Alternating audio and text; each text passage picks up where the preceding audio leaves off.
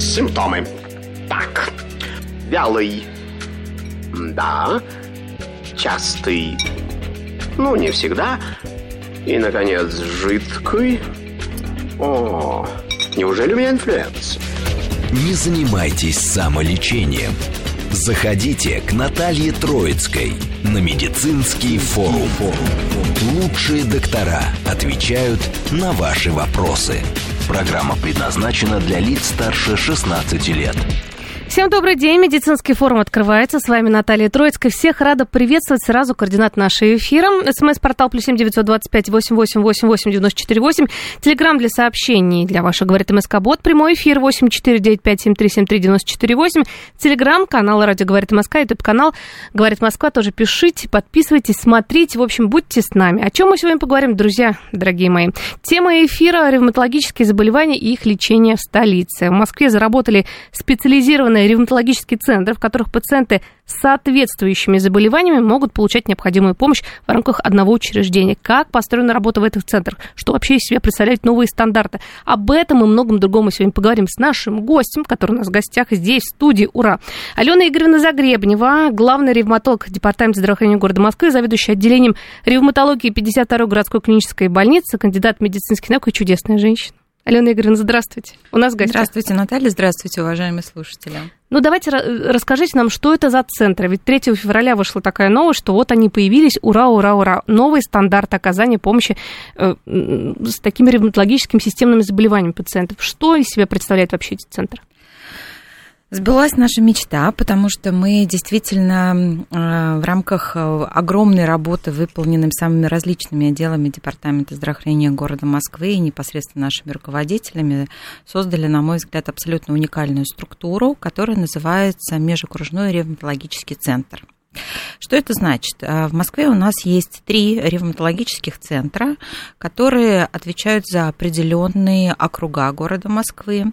И э, мы сделали попытку организовать э, ту же историю, которую мы начали много лет отрабатывать назад в нашей 52-й родной клинической больнице.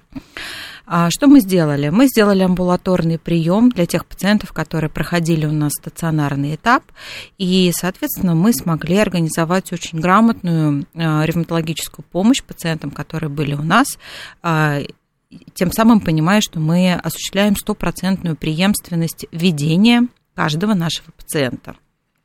Вот эта идея стала реализацией а, нового приказа и формирования межокружных ревматологических центров. Если сказать для наших а, уважаемых пациентов более подробнее, что это значит? Скажем, у вас появились какие-то болевые ощущения в суставах или обсуждается какое-либо любое ревматологическое заболевание. Вы обращаетесь к врачу-терапевту или врачу общей практики в поликлинике по месту жительства. На каждую нозологию в нашем приложении в приказе сформирован минимальный список обследований, который нужен ревматологу для того, чтобы при первом же приеме принимать решение. Если мы понимаем, что пациент наш, он и мы подозреваем действительно иммунно-воспалительное ревматическое заболевание, то э, дальнейший круг обследований, начиная с иммунологических анализов и заканчивая, например, э, серьезными такими исследованиями, как, например, МР-ангиография, да, мы все выполняем внутри нашего центра.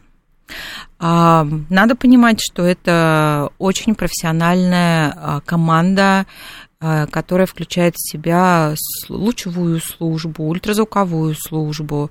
Это все службы больницы высокопрофессионального уровня, которые вовлечены в работу нашего межокружных ревматологических центров.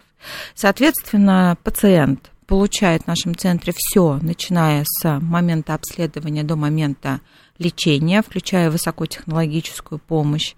А, внутри этого центра есть круглосуточный стационар, то, к чему привыкли наши пациенты. Дневной стационар – это то, что новое. Это а, как раз кратковременное пребывание пациента на койке с целью либо проведения инфузии, либо проведения а, обследования, для которого не нужно круглосуточное наблюдение наших специалистов. И мы, в принципе, понимаем, что действительно в целом работа направлена на сокращение круглосуточного пребывания пациента, потому что большинство из наших пациентов это просто, в этом просто нет необходимости. А, соответственно, а, наш пациент внутри этого центра проходит этапы обследования, лечения, наблюдения. Ну и самое последнее – это диспансерный учет, когда мы понимаем, что мы для нашего сделали, сделали пациента по максимуму, он находится в ремиссии заболевания, которое требует, а, как правило, наблюдения врача-ревматолога два раза в году с определенным минимальным списком обследования для того, чтобы быть уверенным, что у нас пациент в полном порядке.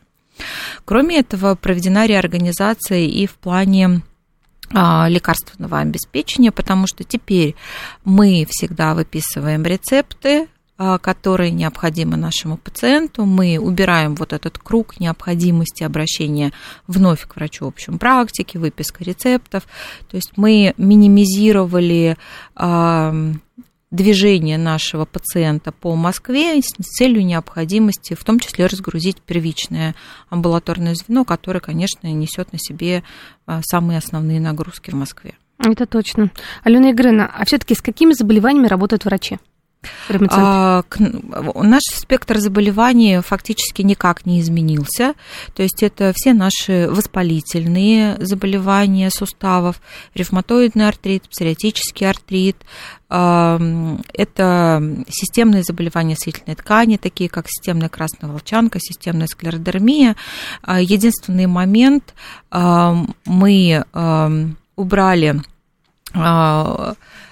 нагрузку на врача-ревматолога в плане ведения пациентов с остеоартритом, когда диагноз установлен и врачом-ревматологом полностью расписано лечение. Угу. Здесь, к сожалению, речь идет о долгосрочном почти постоянном лечении таких пациентов, и мы оставили определенное количество а, причин, когда пациент с остеоартритом а, должен и может обратиться к врачу-ревматологу.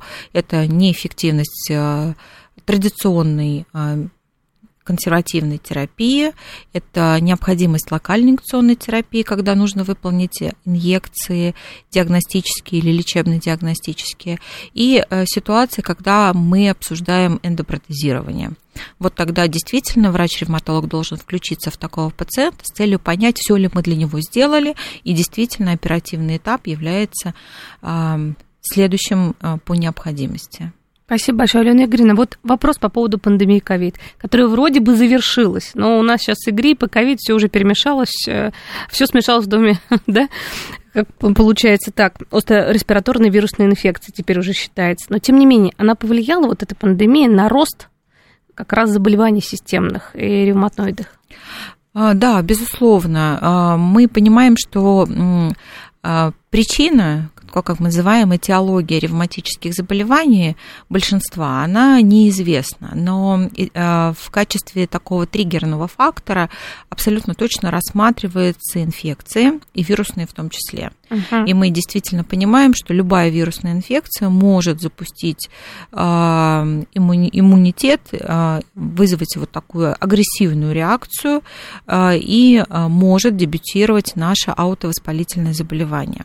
Поэтому от пандемии ковида мы действительно ожидали всплеск а, иммуновоспалительных ревматических заболеваний. А, мы действительно получили достаточно а, большое количество обострений наших заболеваний после коронавирусной инфекции, почему мы продолжали, э, продолжаем и будем продолжать говорить о ценности вакцинации, иммунопрофилактики у наших пациентов.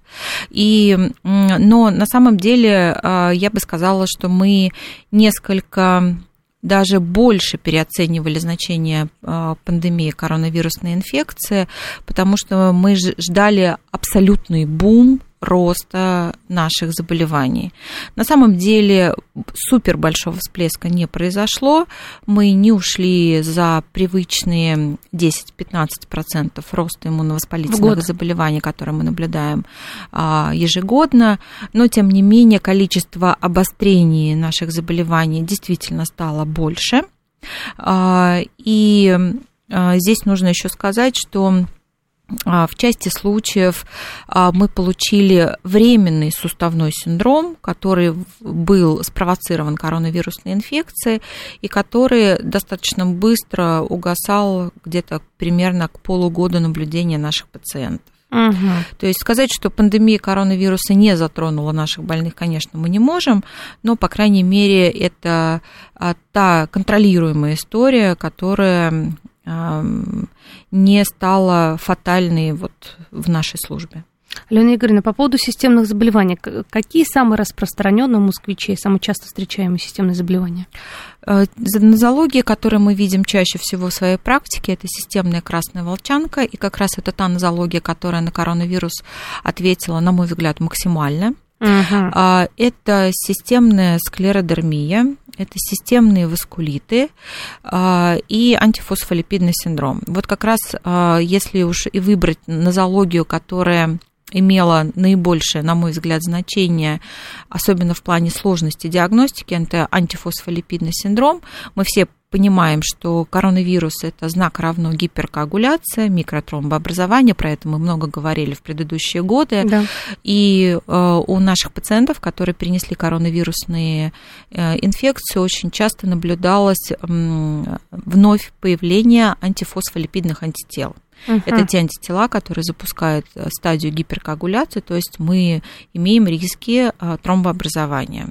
И вот э, на, на одной из конференций ревматологических мы как раз обсуждали историю Москвы, историю Питера, и мы все согласились с тем, что, пожалуй, э, самая неприятная история, которую нам доставил коронавирус, это как раз остеонекрозы, которые начали возникать у наших пациентов э, в рамках микротромбозов, в рамках антифосфолипидных антител, которые носят пусть и временный характер, но в части случаев имеют реализацию в клиническую картину.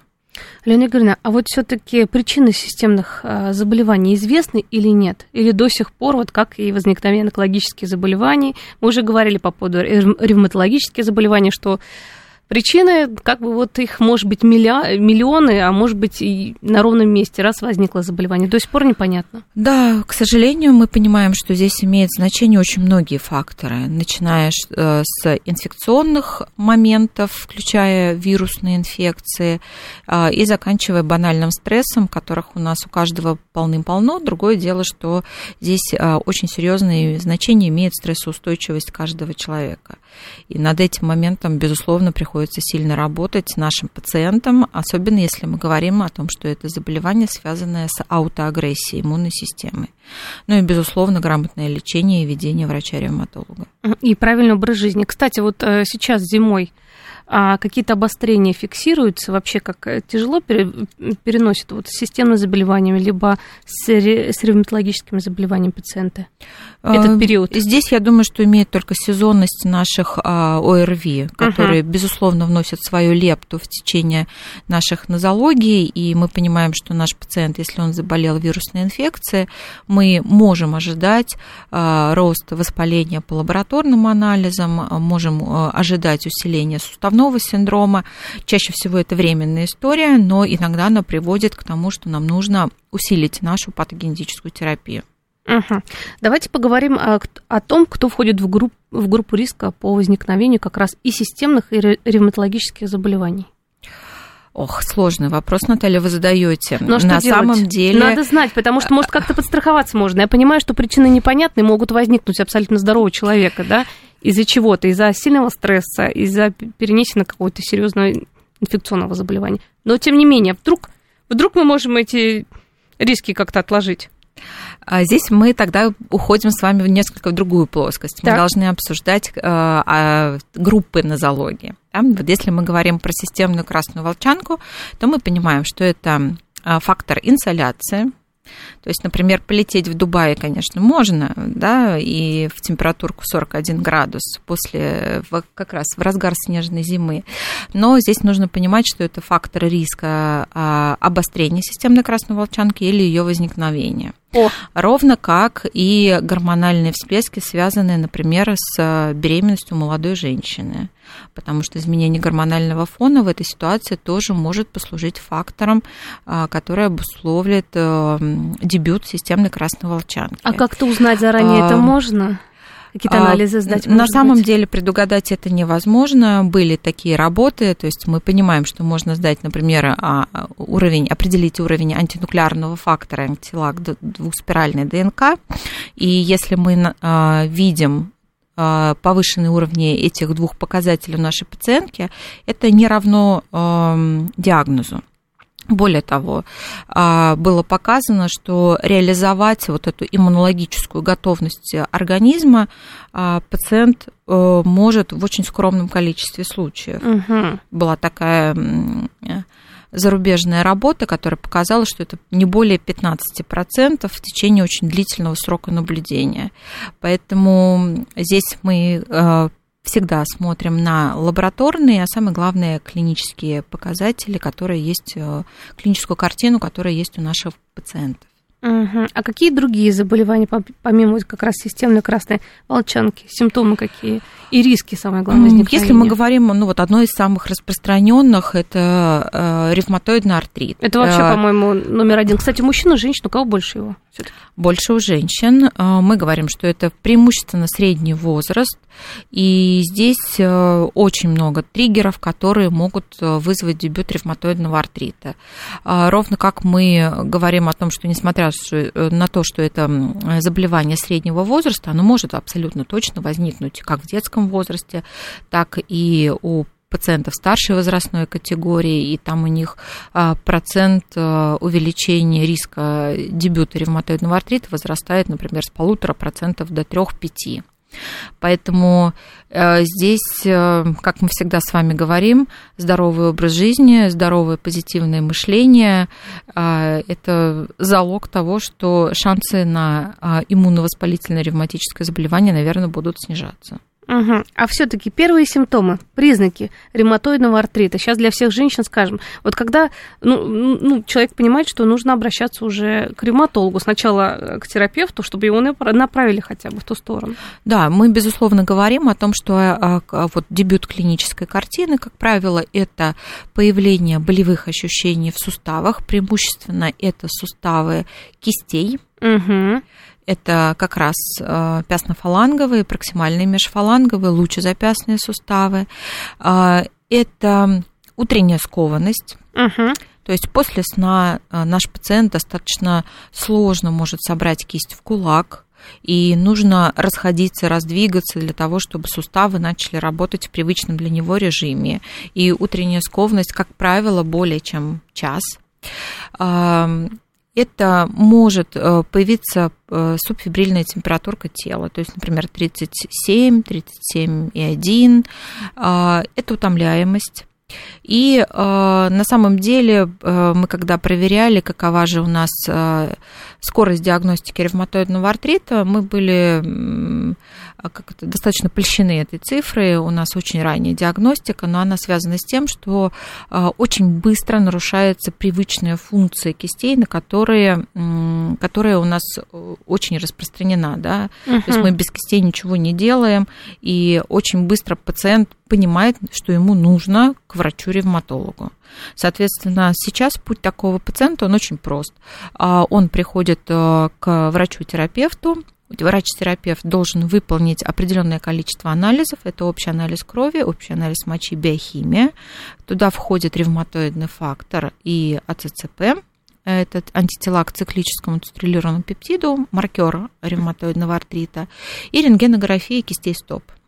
Угу. Вот такой набор нужен врачу-ревматологу для того, чтобы в рамках осмотра принимать решение. Если мы находим признаки воспаления в суставах, это наш пациент, выставляется диагноз, тут же начинается лечение.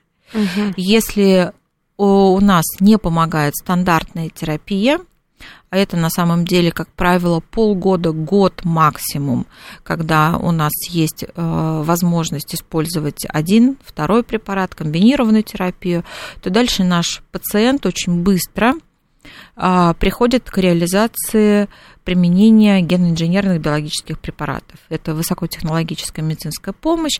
На сегодняшний день а, мы уже, по-моему, уже не раз говорили, в Москве это не связано с необходимостью наличия группы инвалидности, как это было ранее, а, за что большое спасибо. Это огромная работа и департамента здравоохранения города Москвы, и мэрии. Да. И э, благодаря этому решению сейчас наш пациент имеет абсолютное право на получение лекарственных препаратов и своевременное и очень скоростное, что не всегда доступно во всех даже зарубежных странах, получение очень э, высоко технологичного лечения. Вторая нозология, которая тоже, наверное, заслуживает особого внимания, это анкилозирующий спондилит, это болезнь Бехтерева, так. всем известная. Это как раз мужчины. Угу. А, преимущественно мужчины, но за последние несколько а, наверное, десяток лет э, ситуация несколько изменилась. Раньше считалось, что женщина является только носителем гена и его передатчиком. Так, а сейчас, а сейчас женщины начали болеть э, данной э, нозологией. А, но здесь тоже нужно сказать, у нас очень быстрая диагностика от амбулаторного этапа до вот передачи. Какие самые признаки такие первые? Потому что женщины, они могут ведь ходить и долго ходить, и, и самолечением заниматься. А на самом деле так и есть, Наталья, потому что женщина а, в большинстве случаев более терпеливая. Абсолютно что И, к сожалению, у нее нет времени думать о себе, поскольку на ее плечах лежат, как правило, семейные заботы, плюс работа, плюс а, что-то-нибудь еще. Она любит себе повесить стандартно. Поэтому а, самый важный такой симптом – это воспалительная боль в спине. А, вот можно есть... перепутать тут же, опять же, наверное, да. начинают всякие э, мази использовать, это же вот нормально. А, это стандартная история, которая, на мой взгляд, мы тоже в Москве победили, а, потому что раньше наши пациенты многие годы наблюдались у врача-невролога с диагнозом радикулит, остеохондроз. Конечно. Сейчас, а, на самом деле, мы очень быстро получаем наших пациентов с амбулаторного звена, воспалительная боль в спине, вот, наверное, про нее нужно сказать особенно, особенно нашим радиослушателям, потому что это другая болевая э, история, связанная, например, с неврологической симптоматикой. То есть, когда болит спина у нашего пациента, она болит ночью, в состоянии покоя. То есть сложно встать утром с постели, сложно встать с кресла после там, 4-5 часов работы за компьютером. Сложно встать из, э, выйти из машины, когда вы попали в длительную пробку. То есть это боль, которая стартует в состоянии покоя с такой же утренней скованностью, необходимостью подвигаться, расходиться, принять горячий душ и э, очень хорошо отвечающая на прием нестероидных противовоспалительных препаратов. А у нас очень многие привыкли э, чуть Раз что и все, выпить все таблетку, хорошо, конечно, да. И здесь э, мы понимаем, что возраст такой боли до 40 лет. И если при болезни Бехтерева она носит фактически постоянный характер, то, например, для псориатического артрита поражение э, позвоночника тоже возможно, но здесь болевой синдром будет соответствовать характеристикам воспалительной боли, но он может быть непостоянным. И вот единственный момент, э, который а, пока остается такой красной тряпкой для лично меня э, в, нашем, э, в нашей московской ревматологии э, это сложности своевременной диагностики псориатического артрита. И, Мы с вами уже столько возмущались, ругаясь по этому поводу, что лечит и грибок ногтей, и, и у дерматолога, и куда только не идут люди, а потом уже, когда запущенный процесс, причем очень хорошо запущенный, да. уже, ой, надо было вас к крематологу, наверное, куда-нибудь отправлять-то. И вот это вот, э, вот эта проблема пока остается нерешенной проблемой, которая требует определенных организационных решений. Угу. Но мы будем, по крайней мере, о, симптоме, э, о симптомах псориатического артрита говорить после новостей. И, может быть, кто-то у себя наконец-то задумается, определить, что все-таки не просто так у меня вот это, это, это и это, и куда нужно идти. Да, вот обязательно расскажем. Обязательно, обязательно расскажем. После новостей вернемся. Симптомы. Так. Вялый. Да. Частый. Ну, не всегда. И, наконец, жидкий. О, неужели у меня инфлюэнца? Не занимайтесь самолечением. Заходите к Наталье Троицкой на медицинский форум. Лучшие доктора отвечают на ваши вопросы. Продолжаем наше общение, дорогие друзья. Напоминаю, координат нашего эфира. СМС-портал плюс семь девятьсот двадцать пять восемь восемь восемь восемь девяносто четыре восемь. Телеграмм для сообщений говорит МСК Бот. Прямой эфир восемь четыре девять пять семь три семь три девяносто четыре восемь. Телеграмм-канал Радио говорит МСК. Ютуб канал говорит Москва. Обязательно подписывайтесь. Напомню, что мы сегодня говорим о ревматологических заболеваниях, как они лечатся в Москве, где и какая сложность диагностики. Это сейчас к чему? Потому что мы с Аленой Игоревной перед тем, как ушли на новости, говорили про псориатический артрит, что вот сложность-то есть, но не у ревматологов, которые потом сталкиваются с тяжелыми последствиями или с какими-то запущенными стадиями, а в самом начале, когда человек ходит к дерматологу, не знаю, к косметологу или еще что-то и жалуется, вот это вот у меня что-то перхоть или какой-то грибок ногтя и так далее и тому подобное. Давайте прямо вот тогда про это заболевание поговорим. И скажем, на самом деле, пациентам, когда, в общем-то, уже бить во все колокола и бежать уже к специалисту, а не развлекаться где-то у косметолога или у дерматолога. Алена Игоревна, как да, проявляются Наталья. вообще, какие симптомы такие вот самые яркие, чтобы понять, что это не просто какая-то вот ерунда, а что-то очень серьезное уже? На самом деле вся проблема состоит в том, что псориатический артрит, он многолик. То есть мы понимаем, что у нашего пациента, безусловно, может быть а, поражение кожи. То есть тот псориаз, который диагностируют как раз наши коллеги-дерматологи. Может быть поражение ногтей. И здесь мы часто понимаем, что на псориатическую пласти... пораженную пластину может действительно присоединяться грибок. Но лечить грибок бесконечно так не бывает. Да, здесь нужно тоже прообращаться к специалисту и выяснять, что же происходит с ногтевой пластиной на самом деле. Угу. А, но на самом деле для того, чтобы заболеть псориатическим артритом, а, вполне достаточно иметь родственника, у которого есть псориаз, у которого, с которым есть кровное родство. Угу. Поэтому может ли пациент иметь псориатический артрит, если у него нет псориаза? К сожалению, да. А, а дальше трудность диагностики, она связана как раз с многоликостью псориатического артрита. То есть у нашего пациента могут э, быть вовлечены большое количество суставов, и тогда он, скорее всего, действительно до врача-ревматолога дойдет.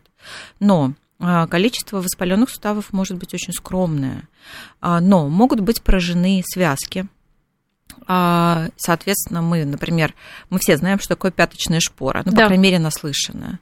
Вот пяточная шпора – это один из интезитов, э, то есть это воспаленные сухожилия подошвенного апоневроза, угу. который может возникать у нашего пациента. И это признак псориатического артрита.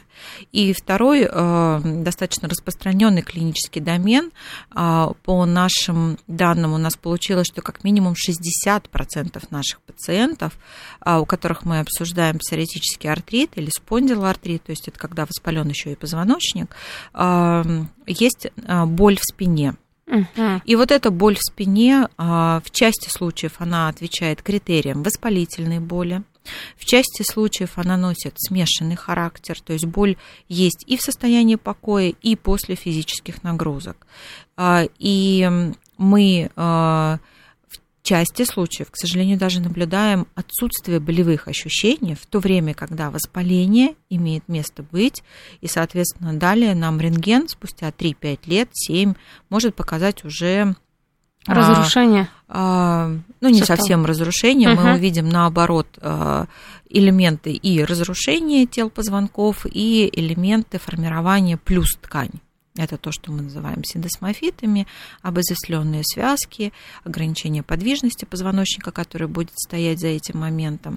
И вот у нас сейчас в Москве заканчивается акция «Псориаз и артрит», на которой а, мы посмотрели а, в рамках онлайн-консультации большое количество пациентов, у которых есть псориаз, и которые вот узнали какие-то признаки псориатического артрита у себя, обратились на консультацию.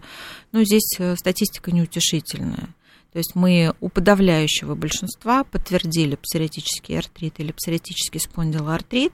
И здесь мы говорим о поздней диагностике, которая нередко выпрыгивает да, даже за а, срок 10 лет а, от старта первых клинических проявлений. 10 лет. Поэтому здесь мы, конечно, говорим о том, что пациент с псориазом должен быть погружен проблема псориатического артрита. Есть а, МПЕСТ, это очень простой тест. Шесть вопросов, на которые ты отвечаешь или да, или нет. А где эти вопросы можно посмотреть? Это есть в интернете абсолютно доступный опросник, по которому, набрав определенное количество баллов, вам смело можно и нужно обращаться к врачу-ревматологу. При этом мы понимаем, что а, клиническая картина поражения опорно-двигательного аппарата при псориазе, она не должна быть постоянной. То есть, когда она стала постоянной, это уже развернутая стадия, когда а, к врачу а, нужно было уже вчера. Мы говорим про раннюю диагностику, когда появляются первые признаки, боль в спине, боль в суставах, боль в связках э, и более серьезные другие проблемы, которые, как правило, приводят, я здесь уже говорю про воспалительные заболевания кишечника, про увииты, поражение органа зрения. Э, это, как правило, пациент уже придет к нам. Угу. Но вот раннее обращение – это та проблема, которую мы сейчас пока еще не победили, но точно победим. Ах, ах, ах. А, кстати, по поводу лечения, да, вот вы сказали, онлайн-консультации были. Во-первых, а, мужчина или женщина больше кто псориатическим артритом страдают? А, в нашем исследовании да. получилось, что больше женщин. Больше женщин, да? да? И тоже вот дотягивают до серьезных каких-то Конечно, моментов. женщина, она избыточно терпеливая. А, кстати, а как вот, если, например, серьезная уже стадия запущенность, как это все лечится? Лечится? Это, безусловно, лечится, но есть э, необратимые изменения, которые э, вернуть вспять невозможно. Ну, то есть, например, если у нас уже есть поражение позвоночника, для пациента это знак равно ограничение функции. То есть это не полный объем наклонов, не полный объем поворота головы, а, это, безусловно, в части случаев отыграть невозможно, если мы говорим про позднюю стадию диагностики, когда а, уже произошло обезосление связок. То есть связка mm-hmm. отложился кальций, и она становится она теряет свою эластичность, и это просто невозможно отыграть назад. А, но для таких нозологий, как и псориатический артрит, и анкилозирующий спондилит, здесь мы точно призываем наших пациентов к активному образу жизни, потому что вот именно для такой группы пациента двигательная активность знак равно, хорошее самочувствие и хороший мышечный корсет – это залог хорошего самочувствия на ближайшие долгие годы. А, вместе, безусловно, с нашим лечением, но по крайней мере, мы говорим, что если к нам э, пациент обратился своевременно, наш пациент, несмотря на какие-то элементы медикаментозной терапии, будет чувствовать себя абсолютно здоровым. Для нас, э, у нас сейчас все возможности для реализации этого есть. Кстати, э, активная физическая нагрузка – это какая? Можно ли навредить, кстати, этой нагрузкой? Что да. разрешает врач-ревматолог? А, здесь я бы сказала, что давайте тогда поговорим, на какой стадии. Да. Если мы находимся в стадии активного воспаления, угу. то мы а, наоборот просим нашего пациента ограничить физические нагрузки, особенно серьезные. А, объясняю всегда пациентам очень просто. Вот если вы достаете жвачку изо рта, она мягкая, она тянется, она не рвется, она хорошо растягивается. Это нормальная эластичность связок. Если мы жвачку вытащили и какое-то время она побыла на воздухе, мы потянем, она что сделает? Порвется. Конечно, да. Вот э, это состояние воспаленной связки, это как раз вот эта твердая жвачка. Поэтому, когда наш пациент находится в активном воспалительном процессе, мы ограничиваем физические нагрузки, мы назначаем активная патогенетическая терапия, то есть терапия, которая направлена на подавление воспаления. А, и когда наш пациент а, приходит к низкой активности заболевания, мы начинаем активно расширять физнагрузки.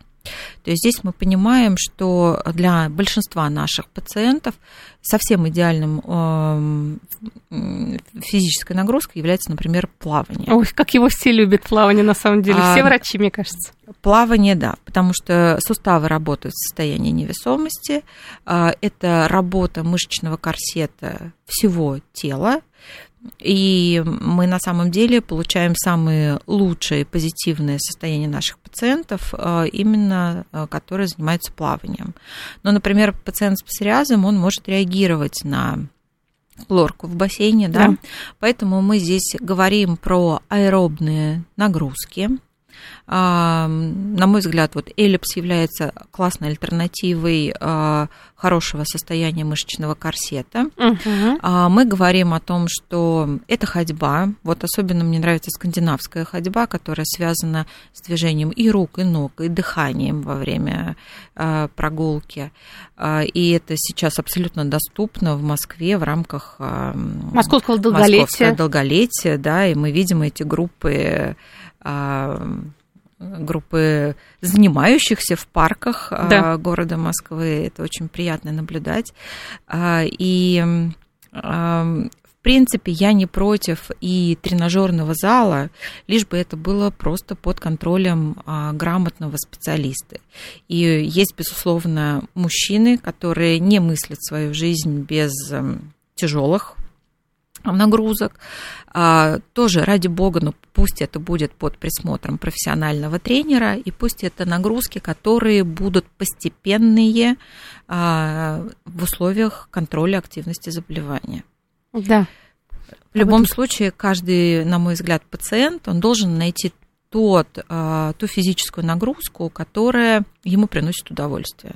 Ведь мы должны понимать, что мы все остаемся людьми, вне зависимости, есть у нас болезнь или нет. От жизни надо получать максимум удовольствия, иначе она будет приводить тоже к болезни. Да, вот, это уже абсолютно доказано всеми специалистами, особенно неврологами и психотерапевтами. Алена Игоревна, вопрос это Елена. У меня диагноз артроз коленных суставов, мне 60 лет, в период обострения что лучше, принимать медикаменты, обеспечить коленям полный покой или наоборот, принимать лекарства, но не пропускать привычных физических нагрузок, например, лыжные прогулки?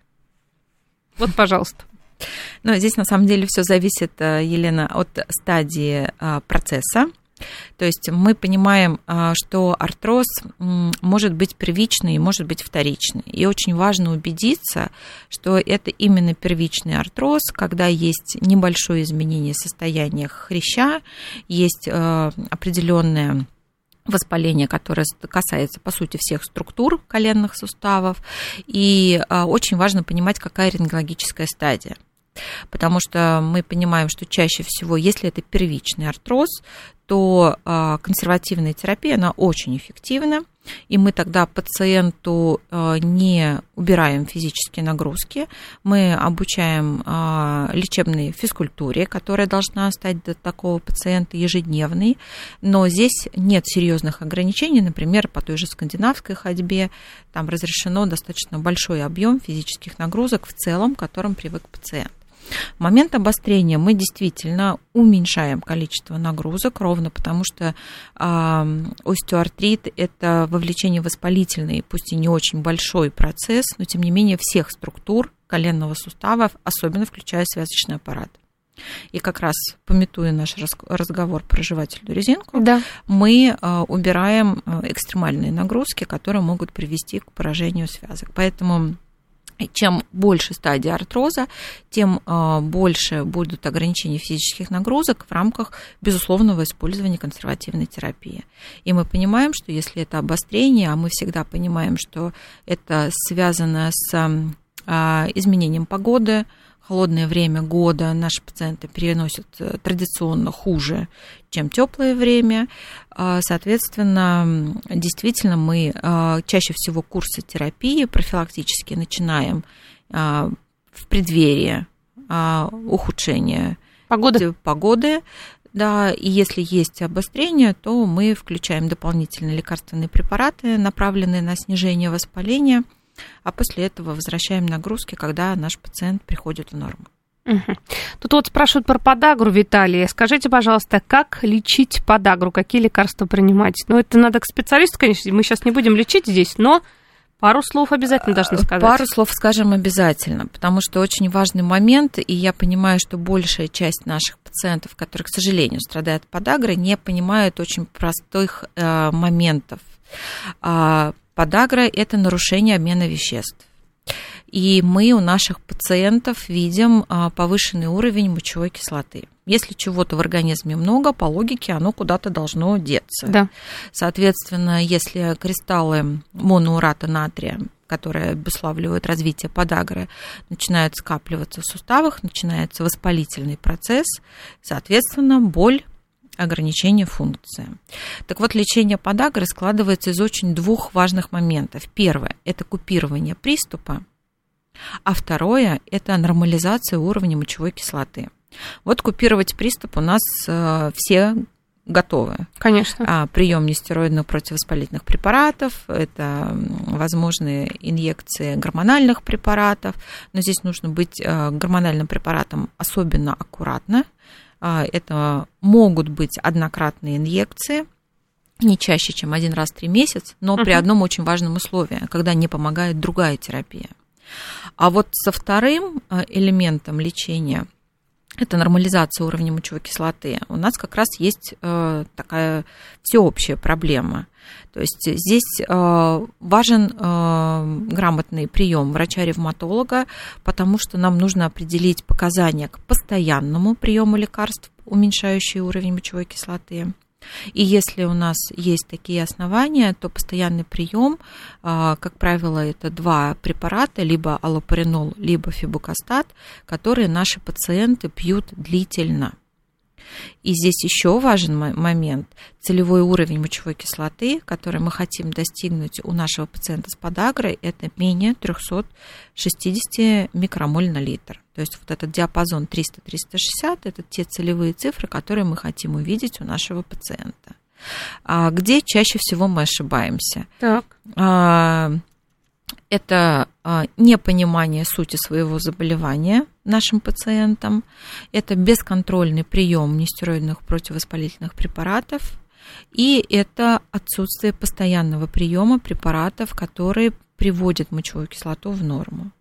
И здесь нужно сказать, что э, подагра, ну, раньше, если говорили, что это заболевание королей, да. то на сегодняшний день это, к сожалению, заболевание пациентов, у которых есть избыточная масса тела и есть любые другие признаки метаболического синдрома. Это нарушение углеводного обмена, это артериальная гипертензия. Это очень часто, просто а, это каждый, ну, третий, четвертый, наверное, пациент. Вот.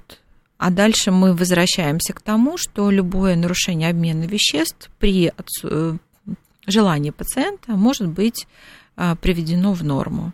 И мы опять с вами вернемся к здоровому образу жизни, снижению массы тела, контроля. Кто бы что ни говорил, кто уже по поводу ожирения, ну, все уже сказали, онкологи высказали, скоро исследование уже выйдет, мы в эфире здесь будем говорить, как влияет 80% увеличивается рак, э, колоректальный рак. Я вот удивлена была, но это факт.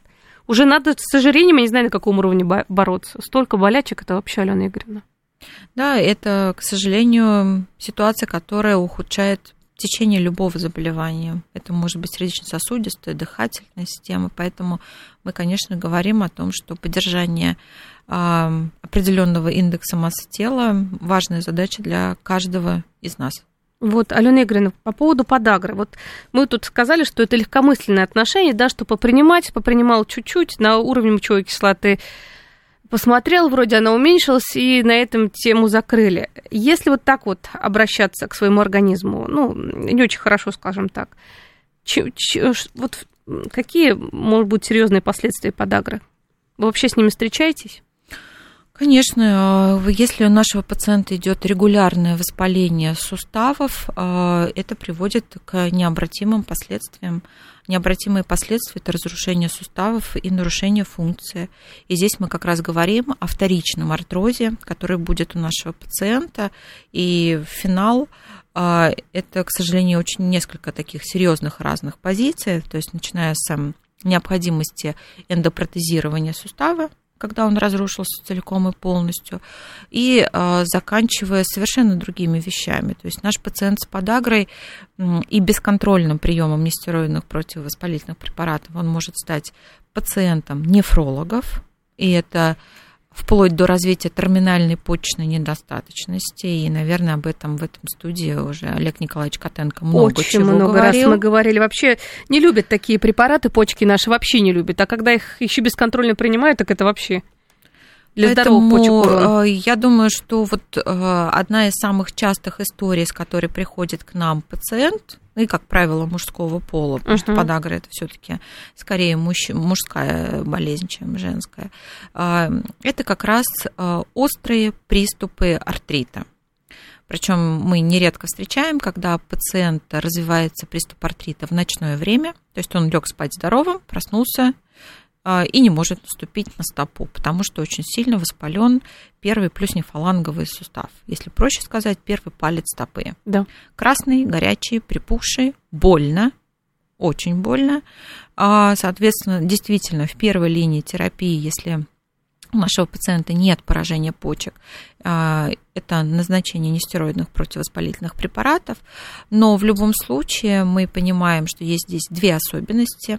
Первое – это во момент приступа мы у нашего пациента можем не видеть повышенного уровня мочевой кислоты, потому что она где у нас? В тканях, где идет воспаление. Угу. Соответственно, важно сдать уровень мочевой кислоты в момент ремиссии, а дальше второй момент очень важный – это дойти до врача-ревматолога, который расскажет вот как раз особенности как первого, так и второго этапов лечения.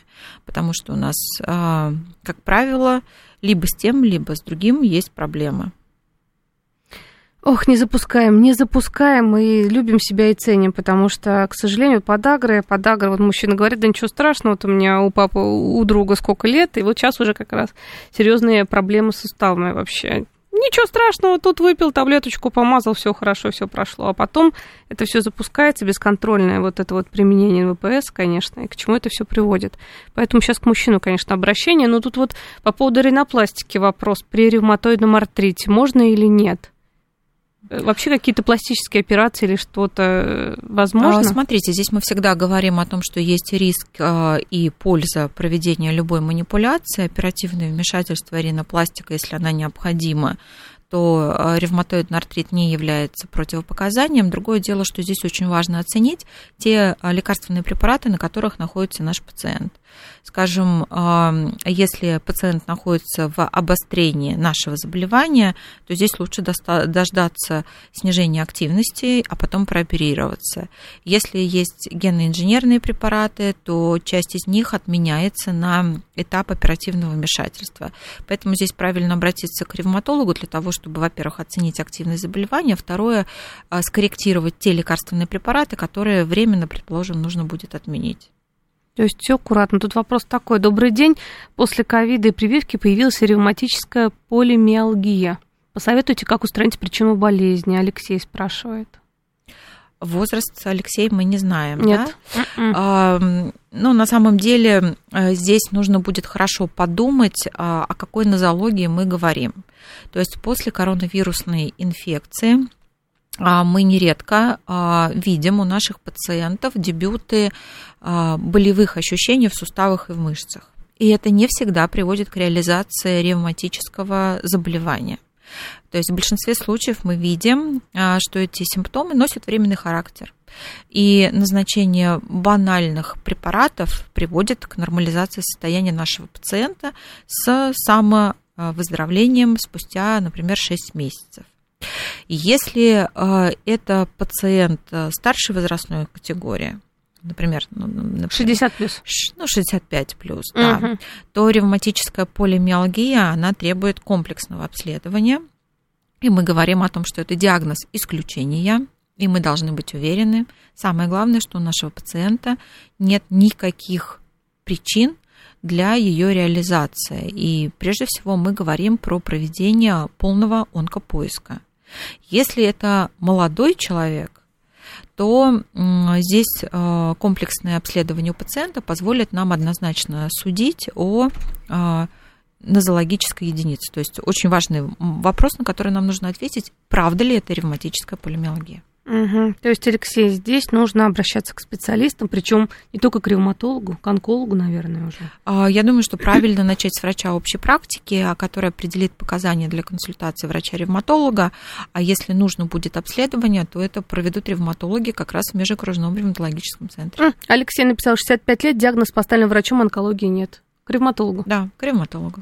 Спасибо большое, благодарю, было очень интересно. У нас в гостях был главный ревматолог Департамента здравоохранения города Москвы, заведующий отделением ревматологии 52-й городской клинической больницы, кандидат медицинских наук Алена Игоревна Загребнева. Спасибо, было очень интересно, Алена Игоревна. Спасибо.